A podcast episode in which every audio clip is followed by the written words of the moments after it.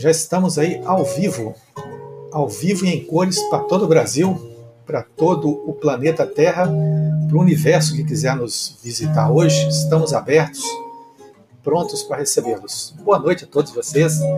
Aqui estamos nós, ao som de Samuel Cabral com Machery.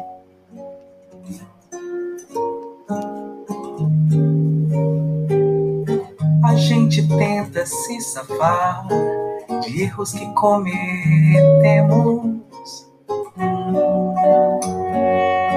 e de mau jeito se esquivar de nuances que não queremos nos colorir.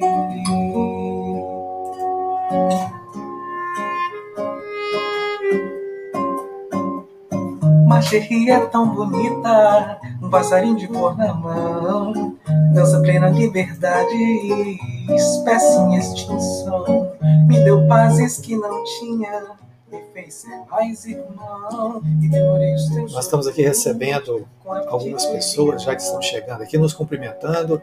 A Heloísa Fernandes, Fernando Horta, imperdível. Boa noite, Porto Alegre, que legal, olha aí. Pedro Henrique Rocha também dizendo aqui boa noite. Edileila Portes conosco aqui. Mário Santiago, da editora Tafona, lá de Belo Horizonte, nos desejando boa noite. João Avanci, é isso mesmo, João? Acertei seu nome? Boa noite, camaradas. Lula livre. Legal, João. Boa noite, seja bem-vindo. Aqui também professor José Moreira de Souza. Uma, mais uma noite agradável. Professor José Moreira, da Comissão Mineira de Folclore, lá de Belo Horizonte. Ontem foi aniversariante. Professor, nosso abraço.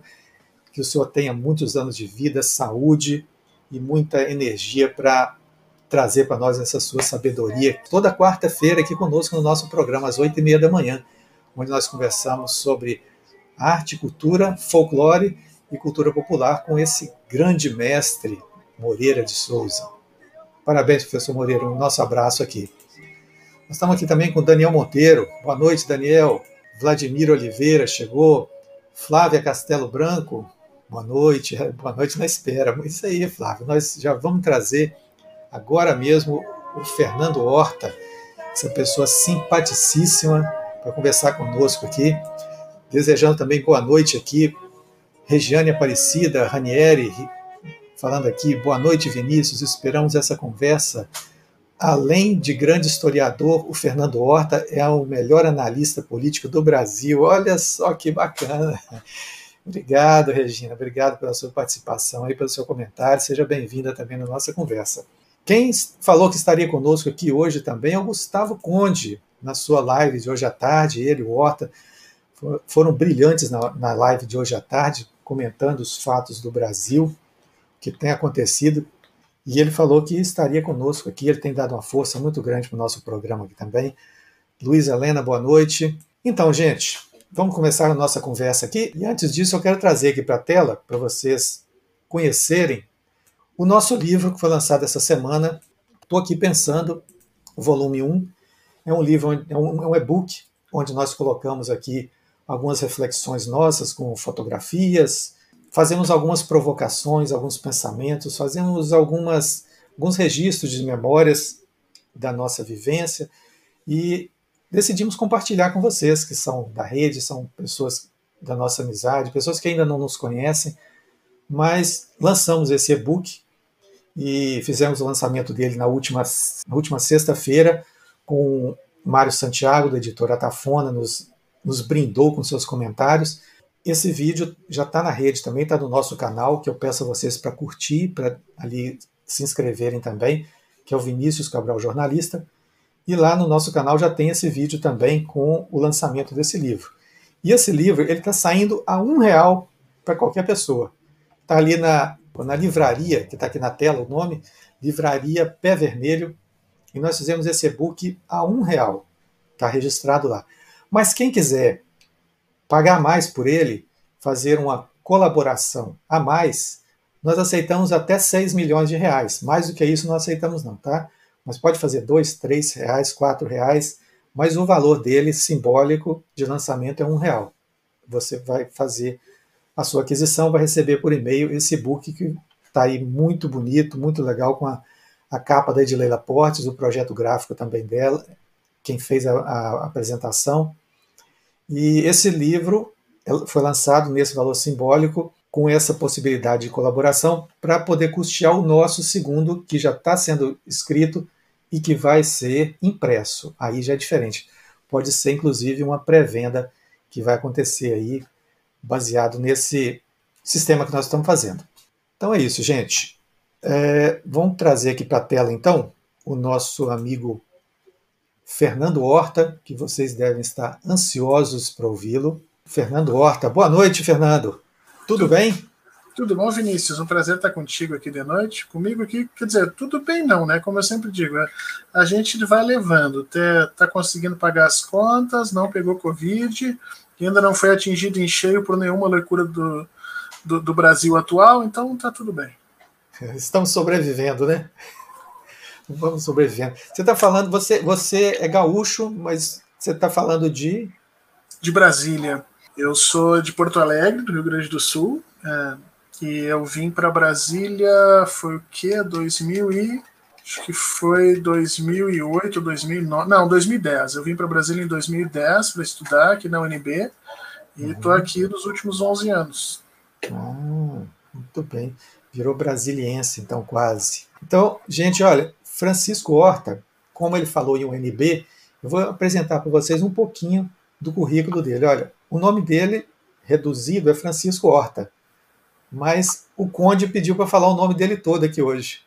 Gustavo Conde falou para falar o nome do Francisco Horta. Então, se vocês tiverem umas três ou quatro horas para ficar conosco aqui, nós vamos falar o nome dele todo. É Luiz Fernando Castelo Branco Rebelo Horta pequenininho, né? Fácil de guardar. Os seus cadernos de escola no, no primário deve ter diminuído, deve ter acabado mais rápido do que os seus colegas, né, Fernando? É, é uma vez eu tive uma, uma desses fatos interessantes. Eu fui fazer o meu RG, o meu RG na época ainda se fazia RG com preenchimento à mão. As pessoas pegavam uma ficha e preenchiam à mão. E a pessoa que foi preencher meu RG pegou a folha e começou a escrever com um letrão, e eu comecei a falar nome, e ela começou a espremer a letra, espremer a letra, espremer a letra. Quando chegou no rebelo, ela olhou para mim já cansada de apertar a letra. Eu digo, agora tem mais um nome, Horta. Ela pegou o papel, amassou, jogou de lado, começar de novo. Você podia ter me dito, né? O que eu vou fazer? Fernando, eu posso chamar de Horta? Posso, né? Pode, sem problema. Eu acostumei tanto com, com onde te chamar de Horta. Eu falei, Horta. Eu, eu te chamei de Francisco, já te chamei de Francisco aqui hoje? Não, não, não notei. É porque eu, eu, eu às vezes faço, faço confusão, porque Francisco Horta, não sei se você chegou a conhecer, não sei se é parente seu, lá do Rio de Janeiro, ele foi é, presidente do Fluminense na década de 75, 76. É o ano que você estava nascendo, né? Você nasceu em 77, não foi? É, mas agora é. tem. Eu acho que deve ser o filho dele, então, que deve ser presidente do Fluminense, que também chama Fernando Horta. É mesmo? É. Ah, o presidente esse, atual do Fluminense, ou o anterior, uma coisa assim, também chama Era Francisco Horta. E na época do Rivelino, você não, não era da sua época. Mas aí, continuando, eu queria trazer para os nossos ouvintes aqui, nossos internautas, né, um pouquinho da sua carreira como acadêmico também. Olha só. Ele possui graduação em História pela UFRS, Universidade Federal do Rio Grande do Sul, mestrado em Relações Internacionais pela UNB, que é a Universidade de Brasília. Também é doutor pela UNB, com um período no exterior cursado em Denver, no Colorado. Tem experiência na área de História, com ênfase na História da Ciência, Teoria de História e Relações Internacionais, atuando principalmente em temas como política internacional Guerra Fria, Conselho de Segurança, Realismo e Bipolaridade. Faltou alguma coisa, Horta? Não, não, tá até sobrando. A gente, quando usa essas coisas, é só para questão acadêmica. É. Ah, sim. Porque a questão acadêmica eu não vou interromper aqui agora, porque acabou, acabou o Fernando isso, Horta acadêmico, isso, por porque agora por eu faço a primeira pergunta para você, Horta. É, geralmente é a mais fácil responder aqui. Fala para nós, para os nossos companheiros aqui, quem é o Fernando Horta mas sem falar daquilo que o Fernando Horta faz ou estudou. Hum. É, eu tenho, tenho no meu Twitter, eu tenho uma frasezinha que me, me, eu acho que me conceitua muito bem, né? Um cara que faz as coisas certas pelos motivos errados e as coisas erradas pelos motivos certos. Então, é, eu sou um iconoclasta, Vinícius. Eu, eu, a minha função é questionar, é dizer que é diferente. Desde pequeno é assim.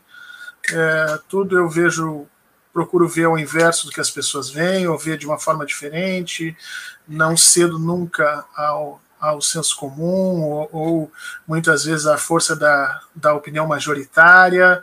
Às vezes a gente paga um preço caro por isso, mas uh, tem, seus, tem seus viés. Então, é, quando eu fui, eu fui ex-aluno do Colégio Militar de Porto Alegre, e eles gostavam muito de me chamar lá de Joãozinho do Passo Certo, porque era uma expressão que se utilizava, né, quando todo mundo virava para um lado, eu virava para o outro lado, porque eu tenho um problema de lateralidade, então direita e esquerda para mim e aí eles iam direita, vou ver, toda a tropa virava para um lado e eu virava para a esquerda, e aí levava um tempo para me dar conta que tá, então era o Joãozinho do passo certo. Só que essa brincadeira pegou e até hoje eu faço esse tipo de coisa. Todo mundo vira para um lado e eu vou olhar para o outro para ver o que está acontecendo. Isso é meio simbólico, né? Você, todo mundo virava para um lado e você virava para a esquerda. Isso é assim meio. É, não, mas se eles dissessem né? esquerda, vou ver, eu também virava para a direita, porque por muito tempo eu não sabia o que, que era esquerda e direita, eu tinha que usar um relógio e, e me lembrar qual é a mão do relógio. E aí, depois que veio o celular, que ninguém mais usa relógio, aí eu me perdi completamente. Às vezes eu estou dirigindo, minha esposa diz à esquerda, eu digo, toca no meu ombro correspondente, senão. E aí ela brinca comigo à esquerda, quando eu viro à direita, diz, não, a outra esquerda, a outra esquerda. Você hoje usa relógio em qual braço? Não uso relógio, depois. Ah, não eu... usa, né? É, por isso que eu me perdi completamente. Eu estou perguntando porque existem duas pessoas que eu conheço que, que usam relógio no braço direito. Eu não estou aqui hoje, não. Uma delas sou eu e a outra é o Roberto Carlos. Aí as pessoas falam assim, me perguntaram, você me perguntaram, Vinícius, por que, que você usa relógio do braço direito? Eu falei, qual é o problema? Não, porque o certo é usar no esquerdo. Eu falei, não, peraí, vamos, vamos, vamos voltar um pouquinho no tempo. O braço, o relógio era usado no braço esquerdo por, porque tinha que dar corda. Então, aquele ponteirinho, aquele rodinha de dar corda e ele vinha aqui, a pessoa dava corda aqui. Como hoje os relógios são todos digitais, com bateria de, de quartzo, né, etc., não precisa mais de dar corda. Então você pode usar até no pescoço, se quiser pendurar na orelha, acabou isso aí. E aí a gente vai, vai caminhando, virando para a direita ou para a esquerda, né? Nesses, nesses entreveros aí. Horta, é, nós estamos atualmente no Brasil vivendo parecendo que é uma, uma, uma série da Netflix, né? Que cada dia tem um episódio novo, uma coisa nova que muda o andar do episódio. Como é que você está vendo isso?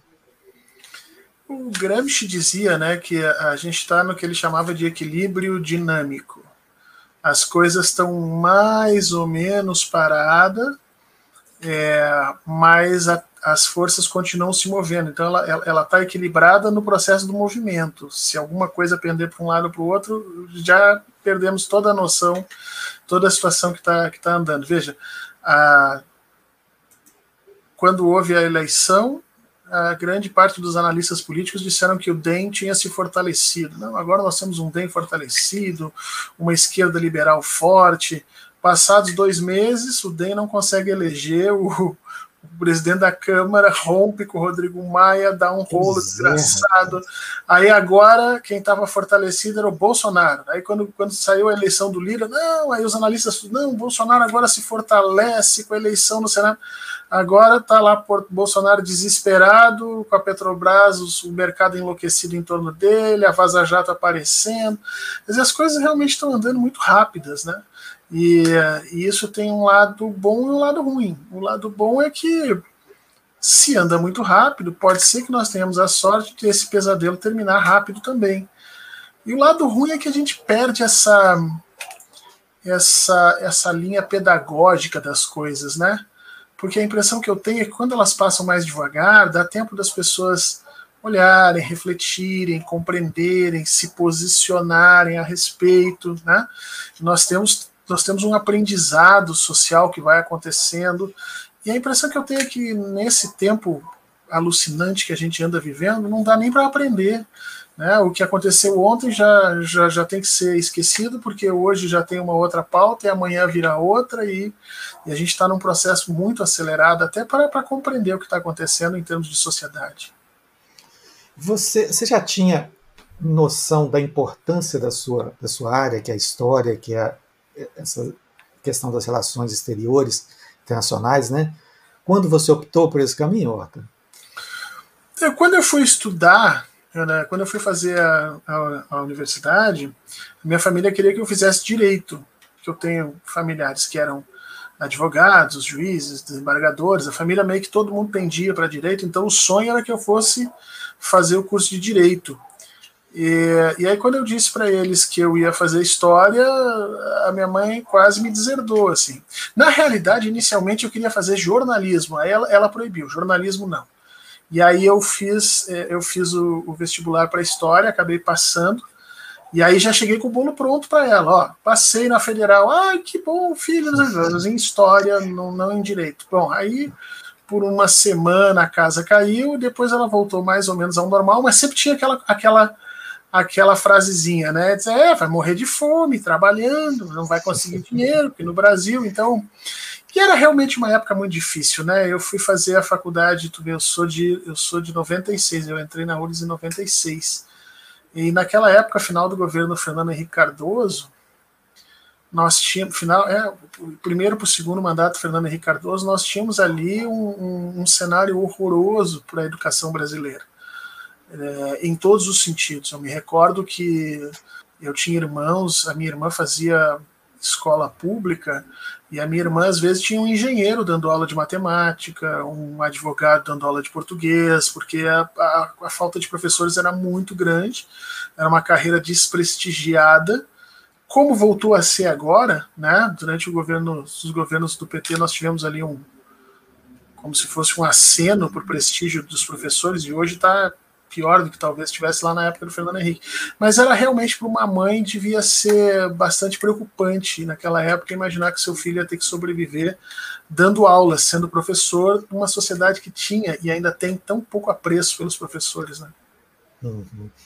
Eu, é, eu passo, passei por isso aí, Fernando. É, não diretamente comigo, mas com meus filhos. Eu, eu tenho é, dois filhos que uma, uma enteada, né, que eu considero filha também, que fez artes visuais na UFMG e tem um filho que fez música na UFMG. É, aí as pessoas falam assim, ah, seu filho está estudando fora, né? É, tá onde? Está em Belo Horizonte. Está estudando o quê? Ah, está fazendo música. Ah, é, que bonito, né? Que bacana. E o que, que ele vai ser? Ah, vai ser músico. Aí a pessoa, mas alguém vive de música? Vive.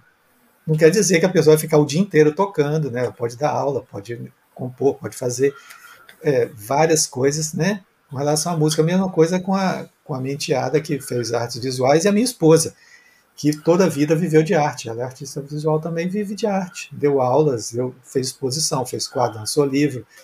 Enfim, o historiador também pode viver. Né? Pode viver de é, história. É, um pouco mais difícil, mas dá. é que nós, na nossa geração, a geração anterior à nossa, ela tinha uma ideia que, que existiam ali quatro ou cinco profissões, né? Era virar engenheiro, virar advogado, virar médico ou fazer concurso para o Banco do Brasil. Sim. Era, era uma das tanto que o concurso para o Banco do Brasil, quando a pessoa passava, era como se, né? Ganhasse uma coisa assim do tipo, meu Deus, você ganhou na loto, parabéns, tua vida tá resolvida, a família inteira comemorava e tal. Essa era a geração que a gente tinha numa época em que as coisas realmente eram muito difíceis no Brasil. Você tinha uma economia muito, muito, muito mal organizada, em desenvolvimento, mas muito, muito é, centralizada na mão de, né, o dinheiro centralizado na mão de pequenas figuras, as cidades ainda como polos não de investimento, mas como polos de, de de concentração de renda, então é, era muito complicado, dá para entender como é que isso funciona. Só que hoje já diversificou. Meu filho esses dias veio para mim dizendo que queria ser youtuber. Meu pai, eu quero ser youtuber. Eu digo, não, não vai ser youtuber, não. Aí quando eu disse não, eu disse, não, você vai estudar e tal. Aí de noite eu fiquei sentado ouvindo, eu digo, porra, mas se, se ele for youtuber ganhar 20 vezes mais do que eu, eu tô tirando a chance do guri ser feliz aqui, né? Aí no outro dia tava eu lá pensando como é que eu ia deixar ele ser youtuber sem perder a autoridade, entendeu? Uhum. Tinha que ser uma coisa assim, filho, ó, pensei melhor, talvez, quem sabe. Então, as coisas vão se diversificando e eu tenho medo só de ficar parado, né? Eu tenho medo da gente continuar pensando como da década de 90 a gente pensava. Pois é, eu tenho pensado muito nessa, nessa nova formatação do, do mundo como um todo, né? Essa formatação digital que o mundo está ganhando essa não presença né, das pessoas no, no seu contato, naquilo que fazia, que ao mesmo tempo teve esse afastamento, mas também teve essa aproximação, né, uma aproximação relativa, que é virtual, e aí facilitou muita coisa, muitos processos. Inclusive, você tem um amigo né, que, que reclama disso, né? É, o Conde, o Conde fica reclamando direto dessa situação. Não, eu digo aquele outro, aquele outro amigo seu que é professor, que, que aquela, aquela história que você me contou em, em off, aquela, que ele era convidado. Ah, sim, que ele era convidado para os lugares. É, é, é esse, é, que era quando ele ia para as bancas e, e para os congressos, ele estava me dizendo né, que ele ia para as bancas e para os congressos, e antes ele ficava muito feliz porque ele ganhava uma passagem de ida, uma passagem de volta, um bom jantar, às vezes na casa né, do reitor, de quem tinha convidado ele. Agora ele ganha um link, né? Ele recebe um link por e-mail e é isso. Então, ele dizendo, pô, eu continuo com o mesmo trabalho e a parte boa agora eu não tenho nada, não consigo ganhar nada. E agora é mais por menos, né? É, é. Mas é, a gente. Eu, eu vou te dizer, eu tenho três filhos pequenos e eu acho que a, essa geração vai ser extremamente impactada por essa pandemia, sabe? Extremamente impactada, porque nós já vínhamos caminhando num processo de insulamento social, né? O computador já vinha, o computador, celular, eles já vinham nos colocando numa condição de, de termos cada vez menos presença. É, eu, por exemplo, eu, eu sou avesso a, a, a, loja, então eu comecei a comprar tudo via internet, e esse foi um processo que foi crescendo, as, compras, as pessoas compram tudo via internet, as pessoas já tem gente que faz supermercado via internet, então isso já vinha acontecendo.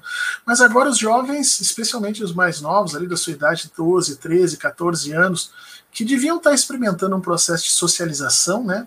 E conhecendo códigos de conduta, códigos de comportamento, feições, tipos de rosto, posição de corpo, para entender o outro, né? Entender como é que o outro está se sentindo, se o que eu falei eu magoei ele, se não magoei, é, é, se ele ficou chateado, se ficou bravo, enfim, todos esses códigos que fazem parte da nossa vida, essas crianças estão sendo amputadas disso, elas não estão conseguindo construir absolutamente nada. Nós vamos formar aí, nós vamos ter uma geração que vai ter um déficit muito grande em termos de comportamento social, em termos de socialização com o outro, e isso vai reverberar ali adiante na, na capacidade que essas, que essas crianças vão ter de se colocar no lugar do outro, né?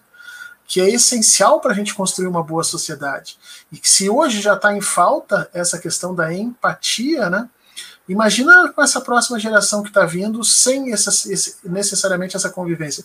Meu filho de 14 anos vai fazer 14 amanhã, eu acho, é amanhã, e ele já teve duas namoradas durante a pandemia. Ele não saiu de casa, mas ele já teve duas namoradas durante a pandemia. E, e do, uma delas, inclusive, ele chorou por um ou dois dias. É, e eu olhava e dizia, filho, você não tem a mínima noção do que são as coisas boas do namoro e já tem todas as coisas ruins, já conhece todas as coisas ruins. Aí ele perguntou para mim, o que, que, são as coisas boas, pai? Não, eu não vou contar, isso deixa assim. não vou fazer spoiler, não, né? É, mas é, é, você imagina o problema que isso vai é, ser daqui a alguns anos. Realmente, realmente. E, e, e, isso não pode ser negado também, porque isso existe, né, Horta? Isso tá, é uma realidade que nós estamos vivendo, que é diferente, está todo mundo é, de certa forma, atônito com essa nova situação, que tudo se apresenta novo, os, os modelos estão se quebrando, e mas o acesso à informação também está muito grande. E eu queria saber assim, de você, queria, queria ver o seu, a sua visão da, da seguinte questão. O, até que ponto o brasileiro mediano, brasileiro comum, conhece a sua própria história, a sua formação, como que nós chegamos até aqui? É, eu vou te dizer, Vinícius, é muito ruim, viu? Muito, muito ruim. Veja só, nós temos, nós não temos política de memória no Brasil. Isso tem que ficar bem claro. Não Sim. há uma política de governo uh, no sentido de, de organizar e construir memória pública uh, quando há é uma memória opressiva, dando nomes a ruas, a prédios, a monumentos. Você fala isso de agora? É, já de algum tempo é assim, né? Sim. Nós temos alguns países, por exemplo, que não aceitam essa história de ficar dando nome de rua e tal, porque isso é uma é política de memória que tem que ser feita com responsabilidade, né? Aqui não, aqui passa a ser moeda de troca de vereador em cidade. Você dá nome de arruela, de, de avenidazinha, de, e, a, e, a, gente não entende, mas isso, isso é uma política de memória muito, muito mal intencionada, muito, muito sem responsabilidade. Aí nós tivemos uma disputa muito grande ali na década de 90, depois uma outra muito grande até o início dos anos 2000, até 2005, 2006, a respeito de currículos. E, e, a discussão era efetivamente o que a gente ia estudar sobre a, a, a história do Brasil e tal. E veja o, o, pânico e o desespero que se criou, é, inclusive com oposições muito viscerais ao estudo de história da África, que é imprescindível para você compreender a história do Brasil. E, e, a briga que isso gerou, quer dizer, nós temos um, uma, uma população no Brasil que efetivamente é, desconhece o seu passado por uma questão de má formação mesmo. Nós tivemos é, um processo educacional muito elitizado e, e mesmo nas elites urbanas havia pouca qualidade no processo educacional. É, nós tivemos todo um, um, histórico de uma ditadura militar que atuou fortemente na, na escolha dos conteúdos que iriam ou não iriam fazer parte da cesta de conhecimentos das nossas gerações. E hoje nós não temos política de memória efetiva dentro do Brasil. Quando se tentou ter alguma coisa nesse sentido, que é a Comissão Nacional da Verdade, a tentativa de criação do Museu da Ditadura de 1964, né? É, a, a, criação de museus do negro da escravidão por outro país, imediatamente houve é, o ceifamento via golpe ali em 2016 com relação a Dilma. É, também uma das causas do golpe no Brasil foi essa tentativa de um encontro com o passado, que nós não fizemos naquele momento, não fizemos em 84, 85, 86, não fizemos agora com Dilma, mas vamos ter que fazer dali adiante. É, é, é inescapável desse nosso processo de reorganização como sociedade, esse reencontro com a memória. Então, por os dois lados que se olhe, é, falta história para o povo brasileiro. E aí vem sempre aquela coisa: ah, o povo brasileiro não tem memória, o povo brasileiro não tem. Na realidade, não é o povo brasileiro que não tem memória, é nós, enquanto sociedade, e especialmente os governos que nunca tiveram políticas efetivas da memória. A gente precisa começar a trabalhar isso.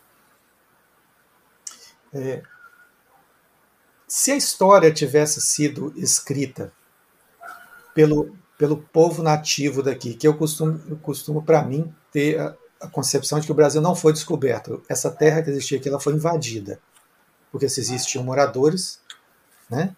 Então não, tem, não teve nada de descobrimento aqui. Se a nossa história tivesse sido escrita pelos indígenas, os povos nativos que aqui estavam, ou pelo, pelo negro africano que foi trazido da África cativo, ao invés de ter sido escrita pelo colonizador, ela será que ela teria tido outra outro, outro final, como, se é que nós já estamos no final dela? É indiscutível que sim, né? Indiscutível, Vinícius. É, a nossa história, ela é, uh, ela é, ela é machista, ela é centrada nas percepções, nos valores, nas condições do povo branco, europeu.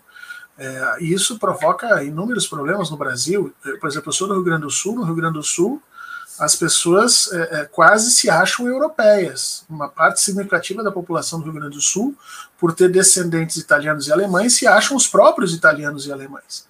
É um troço impressionante. Assim, eles negam a própria, a, a, o próprio nascimento aqui.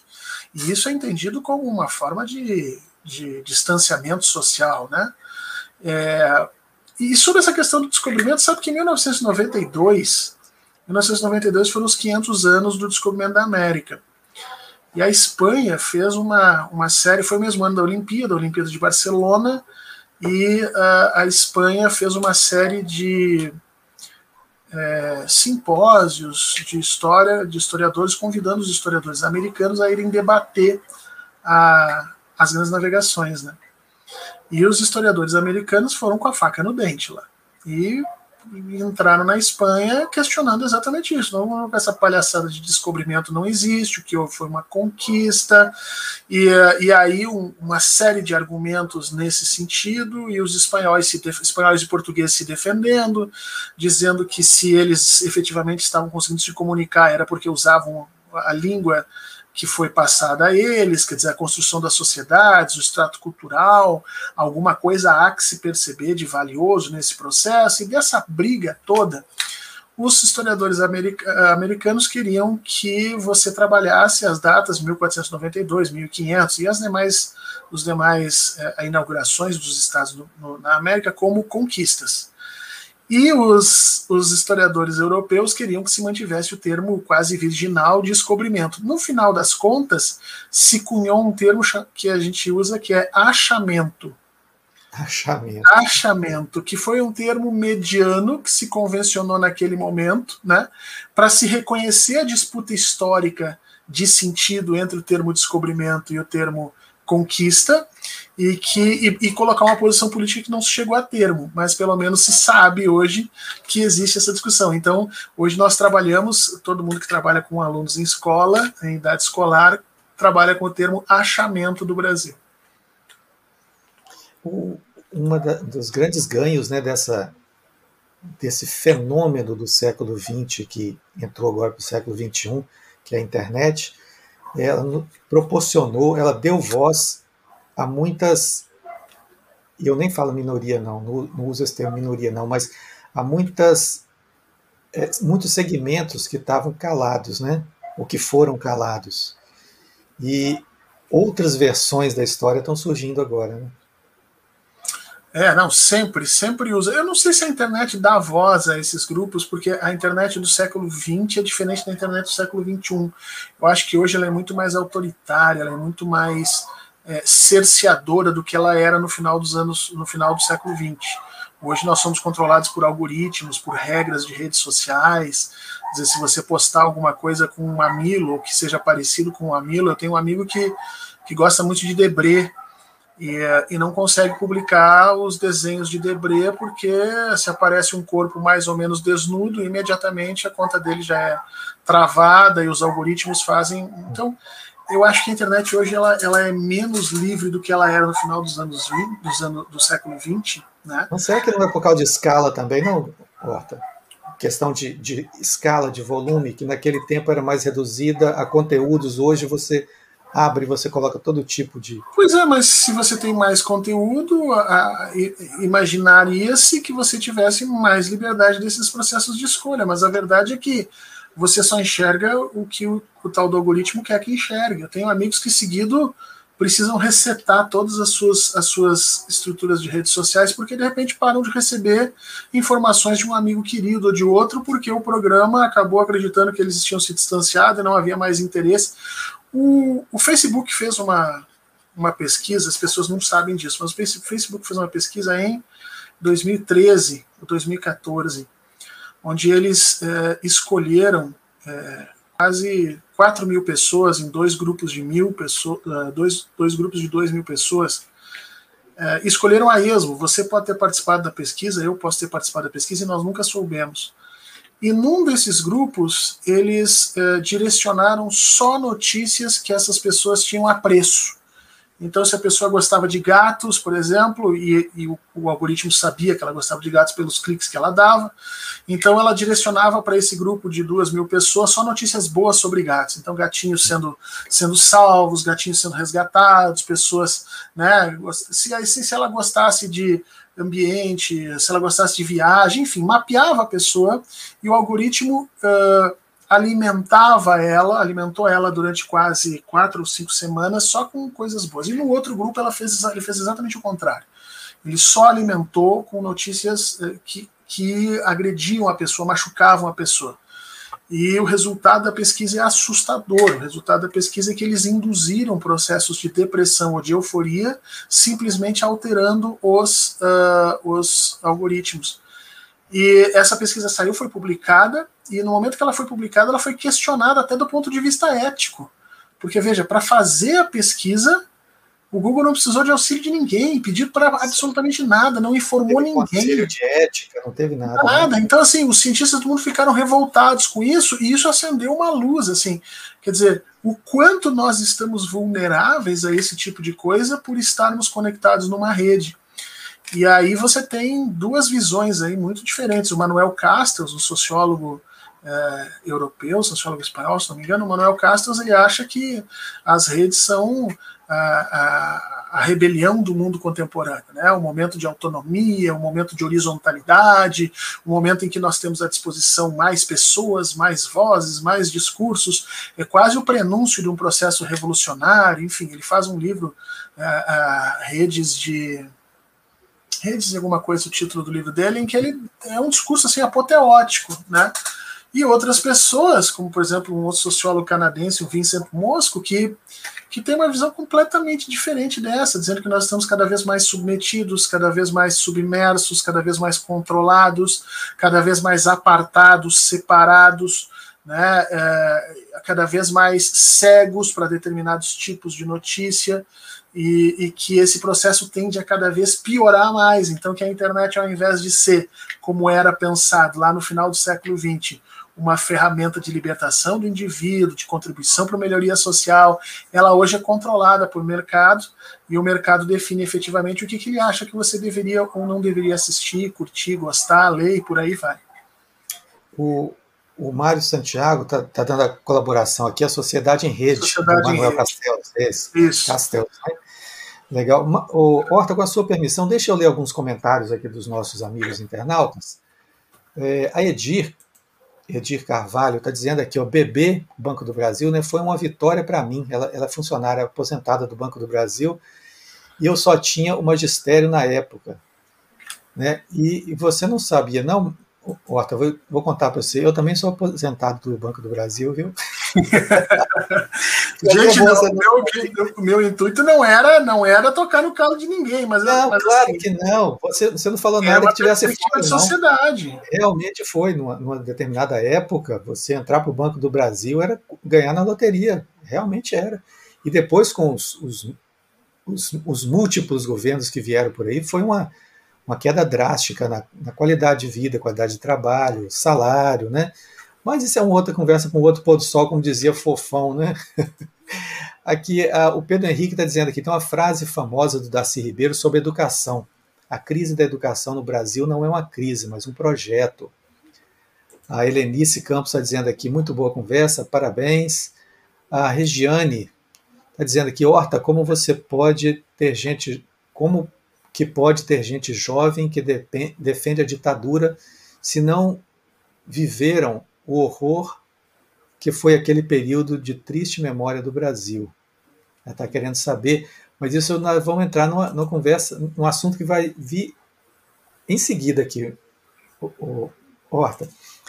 Como é que você. Vamos fazer um, um, um exercício de futurologia? Vamos tentar fazer aqui? Hum nada que, que comprometa, não. Vou imaginar que nós estamos no século 22. Um aluno, um aluno pesquisando a história política do Brasil, encontra um registro, aí nessa época deve ser uma holografia, né? Ele abre algum dispositivo, faz aquela fotografia, aí aparece lá aquele que vai dar notícia, vai dar informação histórica, e aparece o Fernando Horta, falando sobre alguns personagens que são justamente aquele que, o aluno está procurando. Eu queria saber o que, que esse aluno vai encontrar se ele estiver pesquisando presidente Luiz Inácio Lula da Silva, Jair Bolsonaro e Operação Lava Jato. O que, que essa holografia do Fernando Horta vai falar para esse, esse aluno lá no século 22? Olha, não é só a holografia do Fernando Horta, mas acredito que a holografia de todos os historiadores sérios do país vão reputar o presidente Luiz Inácio Lula da Silva como o melhor presidente é, é da história do Brasil.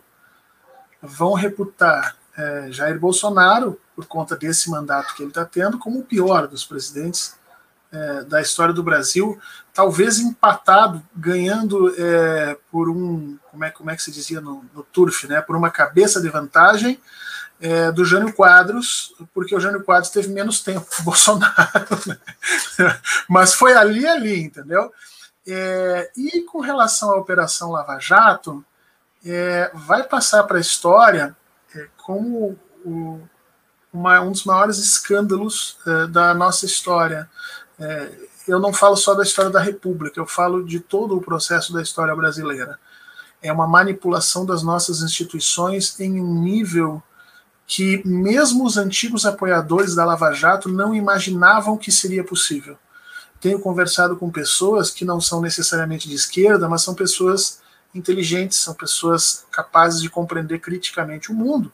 Elas escolhem o seu lado político, cada um tem esse direito, mas mesmo elas estão chocadas com o quão longe essas pessoas puderam ir. Hoje saiu a notícia de que a Érica Maria, naquela, até falsificar depoimentos de pessoas que ela nunca tomou, ela fez. E, e, eu disse isso hoje, conversando com o Conde: o crime dessa mulher é maior do que os crimes bárbaros de matar pessoas a tiro no Brasil, porque o que ela fez foi matar a institucionalidade brasileira. Porque se um funcionário público acreditado como um delegado, cujo objetivo, né, a função social que lhe é dada, é exatamente a função de emprestar as coisas que ele toca o princípio dos princípios básicos do direito público, quer dizer, a coerência, a correção, a impessoalidade, né, a, a verdade com relação às informações que presta, ela jogou tudo isso fora com vistas a um objetivo político. Vamos imaginar que eles não tivessem nenhum objetivo argentário, que não quisessem ficar ricos de maneira nenhuma. É, e que fizeram isso só por conta dos objetivos políticos. Ainda, são, ainda assim, são um monte de de devaneios enlouquecidos são pessoas que das quais eh, você não tem mais nenhuma condição de dizer se aquele rol de atos que foram tomados lá atrás é, tem qualquer condição de ser verdadeiro ou falso. Sabe que um amigo meu que é de é liberal e que nós tínhamos nos afastado durante os momentos mais duros da, da, da perseguição ao Luiz Inácio Lula da Silva e tal, ele ontem, ontem entrou em contato comigo de novo dizendo assim, ah, Fernando, sabe que eu estou muito chateado porque assim eu queria saber se o Lula era honesto ou não era honesto. Eu queria saber. Mas a Lava Jato não permite. Mesmo eu achando que ele não é, eu não, eu não consigo. Pela Lava Jato você não consegue saber se ele é, porque eles fizeram tantos erros, tantos absurdos, tantos crimes, que eles mancharam toda a construção do processo, nós não temos mais certeza de absolutamente nada. Eu acho que é um pouco isso que vai passar para o futuro. Vai passar para o futuro uma maquinação imensa. É, o, o controle de algumas instituições que nós tivemos sendo totalmente tomado por algumas pessoas completamente inebriadas de poder e de sentido político, achando-se é, é, heróis de capa preta é, e com, vamos dizer assim, o beneplácito e a ajuda muito clara do alto capital brasileiro, das nossas elites, e principalmente, que é uma coisa que choca muito, e eu acho que isso vai passar muito para frente, né? que é o papel da nossa mídia. Porque, veja, a ciência política sabe que instituições são muitas vezes fadadas a esse processo de degeneração. Nós temos história disso desde, desde o Império Romano. Se há instituições, em determinados momentos, elas vão acabar eh, incorrendo em determinados erros e problemas. Mas o jornalismo, ele tem uma função social extremamente importante, que é a função contra-hegemônica, é a função de combater os poderes estabelecidos, é a função de dar freio aos absurdos, às inverdades, às condições. E no Brasil foi exatamente por intermédio da cooptação do jornalismo, um jornalismo alucinado, um jornalismo completamente fora de, de noção, que nós desvirtuamos ainda mais as nossas instituições. Então, é, a Operação Lava Jato vai passar para a história como um dos maiores crimes que já se cometeu, e eu espero, é, Vinícius, que ela sirva para que a gente reflita enquanto país, que a gente reflita nos nossos, as nossas instituições, porque instituições sólidas elas têm que ser capazes de se proteger da vilania dos indivíduos. É, veja, se o Vinícius Cabral se torna juiz, a instituição do judiciário tem que ter uma forma de controlar o Vinícius Cabral de tal sorte que se ele for um juiz virtuoso, porque a personalidade dele é virtuosa, a sociedade vai ganhar com isso. Mas se ele for um juiz perverso, a instituição tem que ter meios para tratar, para não permitir que male, os malefícios que ele venha a causar atinjam a população. E nós não temos isso no Brasil. As nossas instituições estão totalmente dependentes daquele indivíduo que é, vamos dizer assim, é, é, imbuído do poder. Então, quando se torna juiz, ele é imbuído de um poder e nós, a população, rezamos para que ele tenha uma, uma rigidez moral que nos permita é, é, sobreviver àquele poder dado, porque se ele não tiver, nós não temos nenhum tipo de defesa contra ele. Nós precisamos pensar a respeito disso. Eu falo de juízes, mas aí a gente pode pensar procuradores, delegados de polícia, militares e efetivamente todos aqueles que exercem o poder e que não foram votados para isso. Porque quando é votado, de quatro em quatro anos, de cinco em cinco anos, você tira.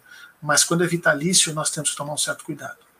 Complicada a situação, né? De, de vitalício, um, um, um indivíduo, um ser humano com tamanho poder nas mãos, né?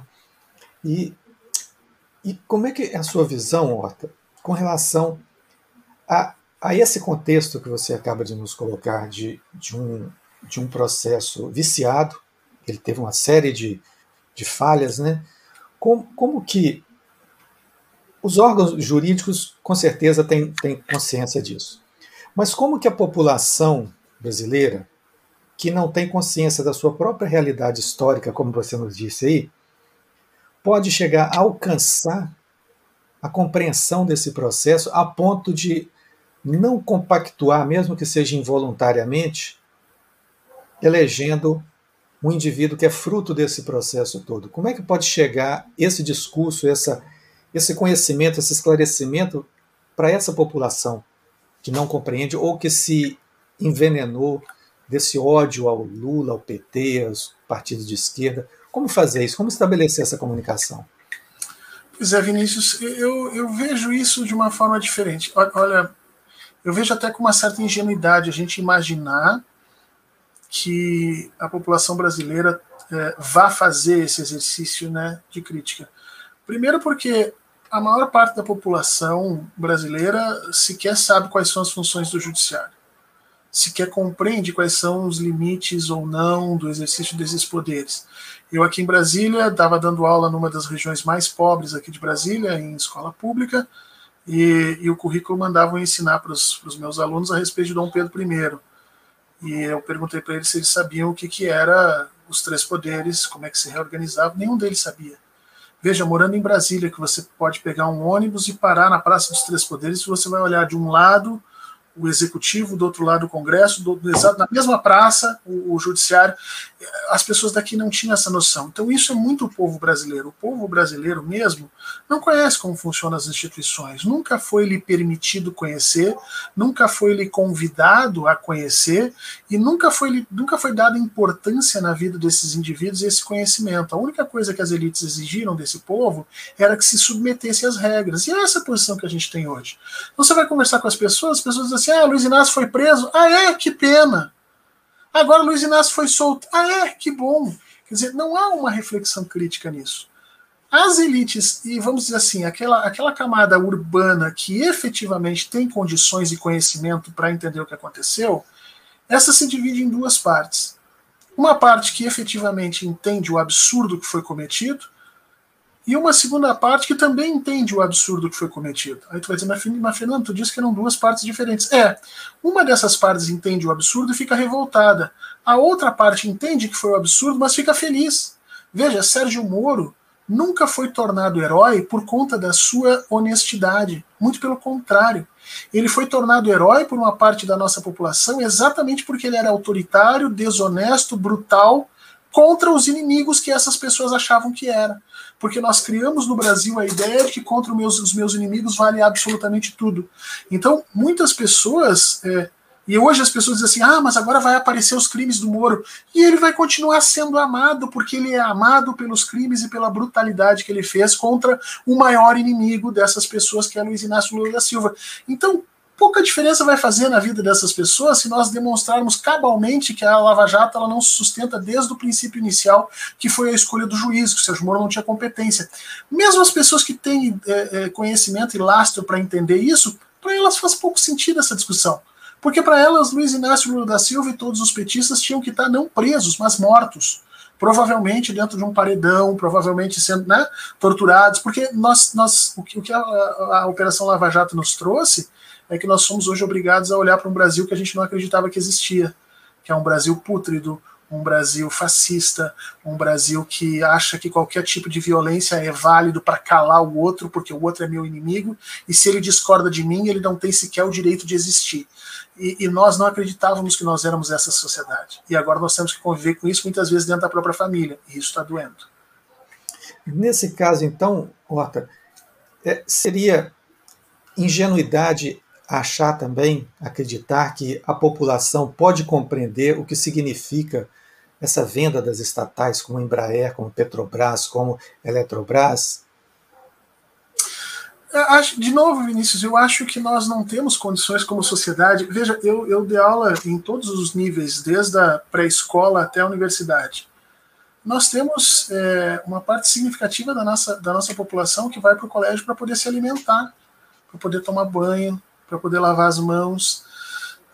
Vai para o colégio para a mãe poder ir trabalhar porque o salário que a mãe ganha não dá para ela pagar uma vizinha para ficar cuidando do filho ou botar o filho numa creche porque não existe. Então, na realidade, a nossa população, se amanhã libertarem Luiz Inácio Lula da Silva, ótimo, ele vai ser eleito presidente. Se não libertarem, não vai fazer muita diferença para uma parte significativa aqui. A mesma coisa a venda das estatais. É, eles não têm condição de compreender como é que se dá esses arranjos. E, de novo, né, lembrando um, um dos nossos, um dos nossos é, das pessoas que nos acompanha aqui que escreveu a frase do Darcy, do Darcy Ribeiro, né? É, isso é um projeto, é um projeto, foi sempre um projeto no Brasil desde 1500 de não permitir que uh, determinados estamentos sociais, determinados estratos sociais tivessem algum tipo de emancipação intelectual ou política. A, a bem da verdade, Vinícius, nós, eu acho que a gente nunca saiu do famoso voto de cabresto. E os governos que tentaram fazer isso, é, investindo em educação, criando universidades, levando escolas, é, entregando condições para que as pessoas pudessem manter seus filhos nas escolas, porque é isso que o Bolsa Família faz, esses governos foram brutalmente atacados pelas nossas elites, porque esse é um projeto que não lhes interessa. Interessa continuar tendo um povo que, ao tocar do berrante, sabe para que lado se vira e não se preocupa muito em que som está ouvindo, ou que trabalho vai fazer, porque a vida termina logo ali e ele tem que deixar seus filhos para continuarem sendo explorados por um sistema que não vê cara, não vê coração e só pede obediência. E baseado na sua, na sua experiência com as relações internacionais, você chega a afirmar ou você supõe, enfim, qual a sua opinião em relação à, à ação externa ao Brasil, nesse processo todo que nós tivemos aí de 2013 para cá, com a, com a, derrubada do governo, a, esse outro que assumiu, com, houve interferência de outros países, outras economias no Brasil? Ah, hoje nós sabemos que sim. Né? Há um ano atrás nós não tínhamos é, evidências históricas suficientes.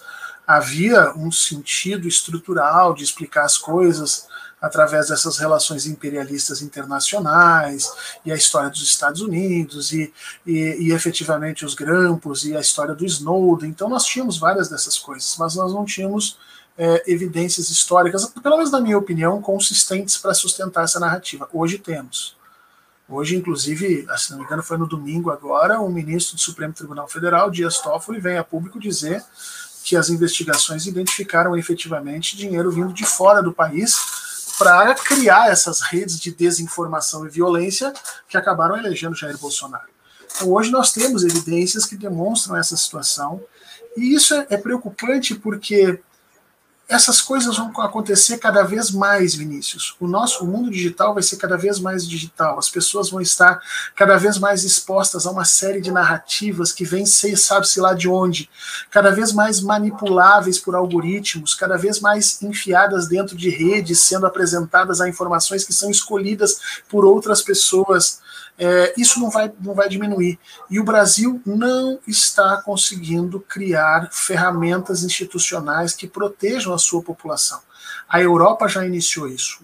Na, na, nos últimos dois anos, a Holanda, por exemplo, ameaçou bloquear o Facebook em todo o território holandês por 15 dias antes da eleição.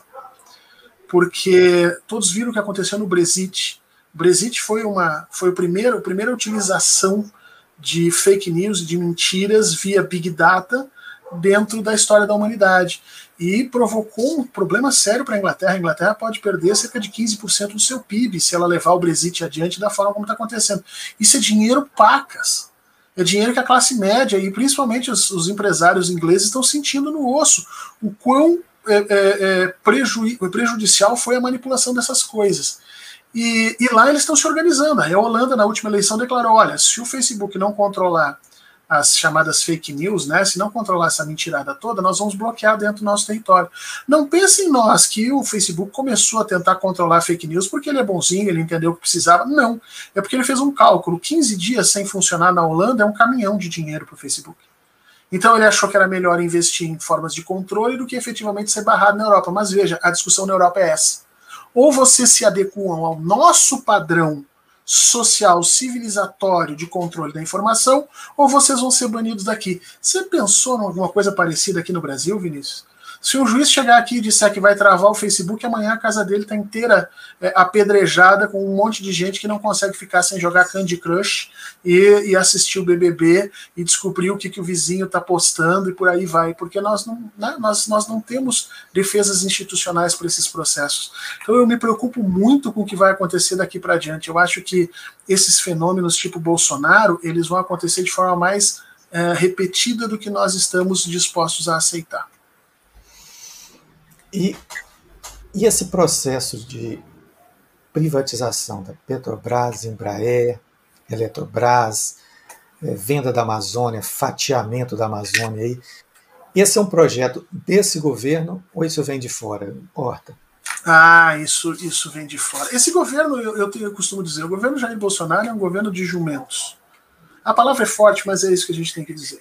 É como se você tivesse botado uma criança de 13 anos para governar o país. Essa criança de 13 anos não entende absolutamente nada de economia, nada de política, nada de leis, nada de, de, de ética, de moral, de história. E ele sempre foi honesto em dizer que não entende nada disso, que a grande, a grande característica dele é aprender a matar, foi isso que ele fez e é isso que ele aprende. Então essa, essa pessoa é uma pessoa muito volúvel. Ela, ela vira para o lado que os, os seus assessores lhe indicam. E ele, infelizmente, é assessorado por pessoas de uma perversidade abissal quase tão grande quanto a, a, a, incompetência e a ignorância dessas pessoas. Basta ver o nosso chanceler. Nosso chanceler, Ernesto Araújo, é a, é a fina flor é, do, é da, da, da, daquele grupo de ungulados que faz parte do governo Bolsonaro. E o discurso que ele faz hoje, inclusive, contra as medidas de contenção da Covid é, é, é de nos trazer vergonha para os brasileiros para os próximos 10 anos. É uma coisa impressionante. E aí o que, que aconteceu? É, havia um planejamento desde 2007. Se você for olhar lá atrás, se não me engano, foi 2007 que dois laptops da Petrobras foram roubados.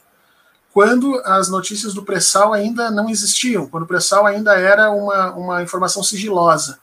A Petrobras foi vítima né, dessa espionagem industrial.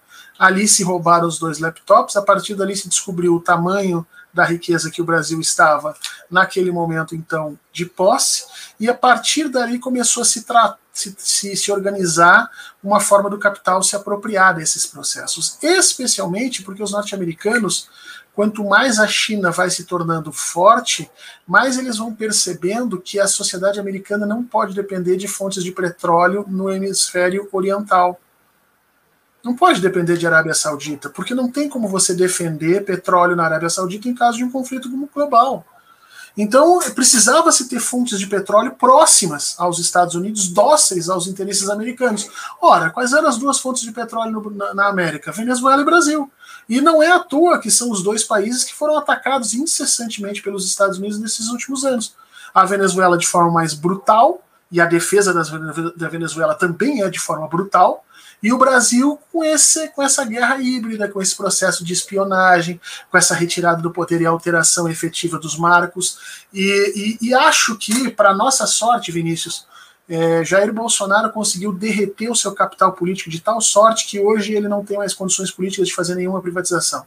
Acho que ele não vai conseguir fazer essas privatizações. A troca e a mudança no comando da Petrobras é uma demonstração muito clara disso. E Jair Bolsonaro mudou a tutoria até, vamos dizer assim, dezembro do ano passado, ele era tutorado por Guedes e pelos pelos ungulados ruminantes liberais. E agora ele está sendo tutorado por militares que se acham nacionalistas. Eu acho que para efeito de competência e, e, e capacidade de governo é ruim igual, porque ambos são incompetentes mas eu tenho a impressão que os militares não vão ter condições ou interesse em vender essas questões que eles julgam serem de interesse nacional, e aí talvez os próximos governos tenham alguma coisa por sobre o que reconstruir o Brasil. Otto, nós já estamos caminhando para os nossos nossos minutos finais. Infelizmente, eu ficaria aqui a noite inteira conversando com você e tenho Pô, certeza que rápido. os nossos amigos também ficariam conosco aqui com esse papo agradável. Deixa eu ler algumas coisas, alguns comentários aqui dos nossos amigos que são merecedores do nosso imenso respeito, nossa gratidão por prestigiar essa nossa conversa, né, oferecer companhia para nós aqui. É, Aqui a Helenice está dizendo aqui, Helenice Campos, que também foi funcionário do Banco do Brasil, aqui. Muito boa conversa, parabéns. João Avanci, é Avanci, não é, não é Avance, não é Avanci, né? Não canso de dizer, o companheiro Horta é excelente. E ali vai uma, uma estrelinha ali, só faltava ser vermelha. Sempre vale a pena ouvi-lo, com certeza. O Mário está lembrando o nome do livro aí do, do Manuel Castells, né? É, mas é. o livro que eu, me, que, eu me, que eu me refiro é Redes de Indignação. É um ah, livro sim. posterior desse, de, do Castells. Mas, enfim, os dois são muito bons, mas há uma diferença entre eles. Legal. Edileira está falando que a mídia sempre foi controladora de opiniões. A Regiane está dizendo, Horta, como você pode. É, como que... Ah, tá, se a gente leu né? isso aí, né? Tanta gente é. que. Se não houver o horror que foi aquele período terrível da ditadura. É, Deixa eu ver aqui. A Quem... gente precisa de uma, de, uma, de uma política de memória. A gente precisa fazer como aconteceu na Alemanha. Na Alemanha não tem como negar o Holocausto. Eles pegam as crianças e levam nos campos de concentração. Fazem as crianças tocar as paredes que foram rasgadas com as unhas das pessoas que ali morreram. E aí você não tem o que dizer, entendeu? Se nós tivéssemos uma política assim no Brasil, não tinha esse grupo de negacionistas que a gente está vendo aí. Com certeza. O Ramiro Esdras, que é um pesquisador das, das etnias, é, de algumas etnias lá do, do Amapá, tem um trabalho belíssimo. Nós o entrevistamos aqui na semana passada, na parte da manhã. Ele fala que é isso, Horta, nunca foi permitido ao povo conhecer o funcionamento das instituições republicanas, não educação como projeto hegemônico de nossa elite escravocrata. Carlos César, que também é um outro pesquisador da cultura popular, que já esteve conosco aqui também, fala: Caro Professor Fernando, concessão e conquista estão nesse jogo o discurso, de modo que, enquanto uma acomoda, a outra pressupõe luta para se chegar a uma liberdade com consciência. É, o processo, processo da, da dialética da luta, né? Concessão e conquista. É, é, é, é são palavras muito bonitas, assim. É, o que ele está dizendo é, vamos, é assim, é duro, mas a gente tem que seguir batalhando. Uhum.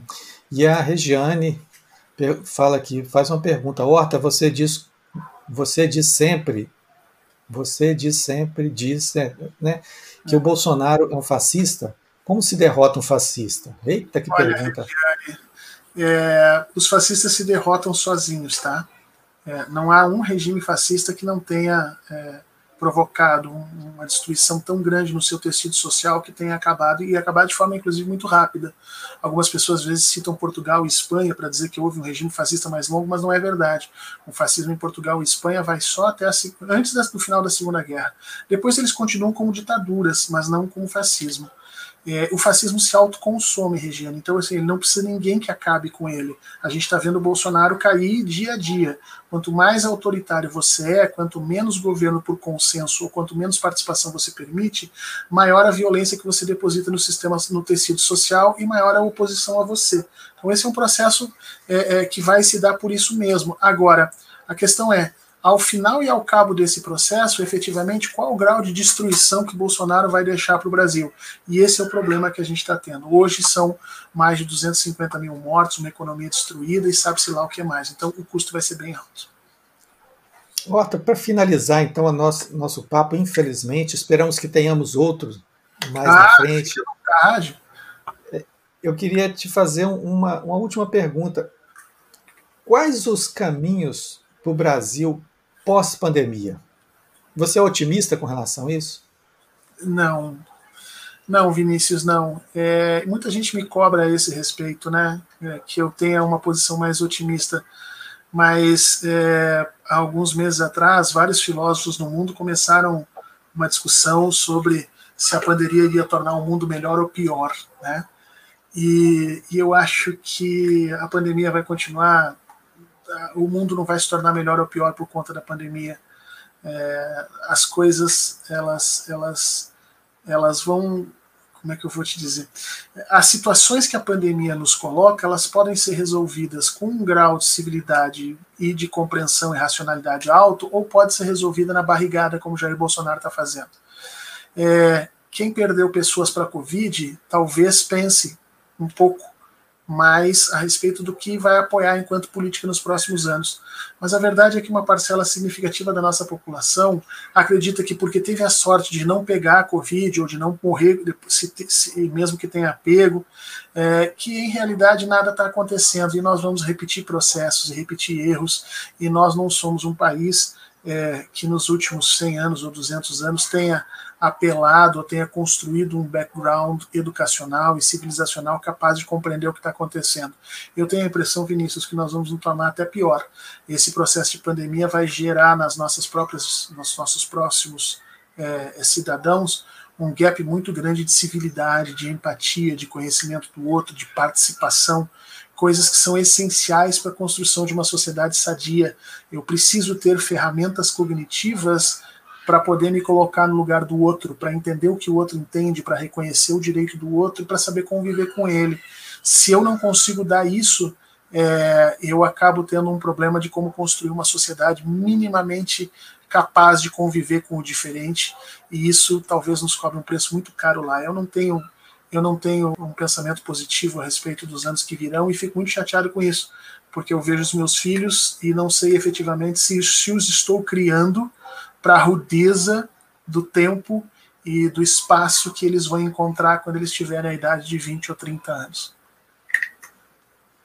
Legal demais, Horta, essa conversa com você. E é uma conversa que nós procuramos ter aqui todas as segundas-feiras, trazendo vários convidados de áreas diferentes, com vários olhares, várias percepções de mundo, de sociedade, de ser humano.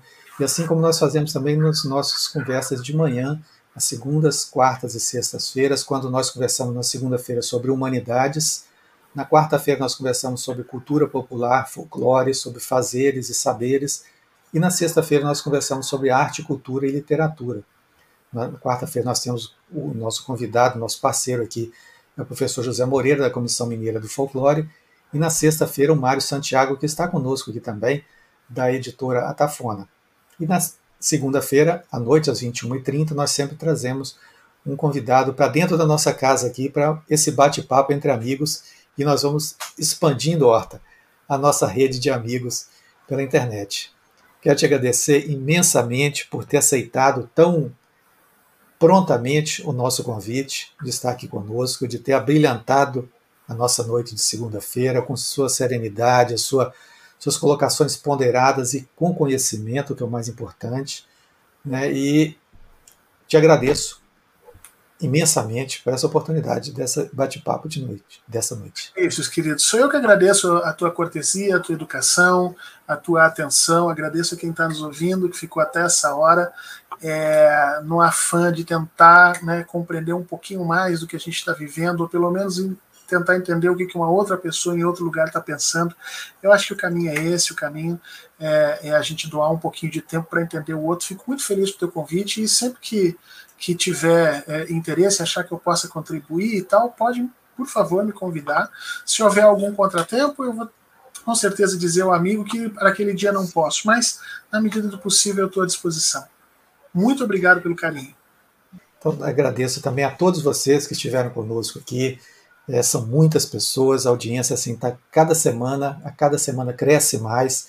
E eu vou pedir a vocês que nos ajudem, a ajudar vocês também, ajudar outras pessoas a terem contato com essas informações, com esses conhecimentos, que se inscrevam no nosso canal, curtam, dê um clique, compartilhem essa nossa conversa e todo esse conteúdo fica no canal Vinícius Cabral Jornalista no YouTube fica também no Facebook, mas a nossa preferência pelo YouTube, que a abrangência é de uma forma diferente e pode ser maior. Na semana que vem, nós vamos trazer aqui como nosso convidado o Tadeu Martins, no dia 1 de março, né, que já é na próxima segunda-feira. Tadeu Martins, ele é produtor cultural, ele é lá de Belo Horizonte, escritor, contador de causos, uma pessoa fantástica, uma pessoa com imenso conhecimento, uma, uma grande estrada percorrida na cultura é, do Vale do Jequitinhonha, no norte de Minas, em Belo Horizonte. Então ele tem muito que nos falar, nos contar. E convido todos vocês a estarem conosco aqui também, divulgarem. Durante a semana a gente vai soltar os flyers, né, os, a arte eletrônica, e peço a vocês para ir divulgando conosco também. Horton, uma boa noite para você. Sucesso aí no seu trabalho. Você deve estar trabalhando muito online, né? Você que é professor da UNB, está trabalhando muito. Então, que você tenha disposição e energia para trabalhar, seja protegido da Covid, tá? que você seja sempre iluminado com as suas falas também, que são de muita ajuda para todos nós do Brasil, que tanto está sofrendo com esse período nebuloso que nós estamos atravessando, o planeta inteiro. Obrigado, viu? Obrigado, querido. Um grande abraço para você e para todos. Obrigado, gente. Obrigado, então, a todos. Uma boa noite para vocês e uma ótima semana. Fique conosco na próxima quarta-feira de manhã, às oito e meia da manhã. Estamos aqui com o professor José Moreira. Um abraço a todos e uma boa noite.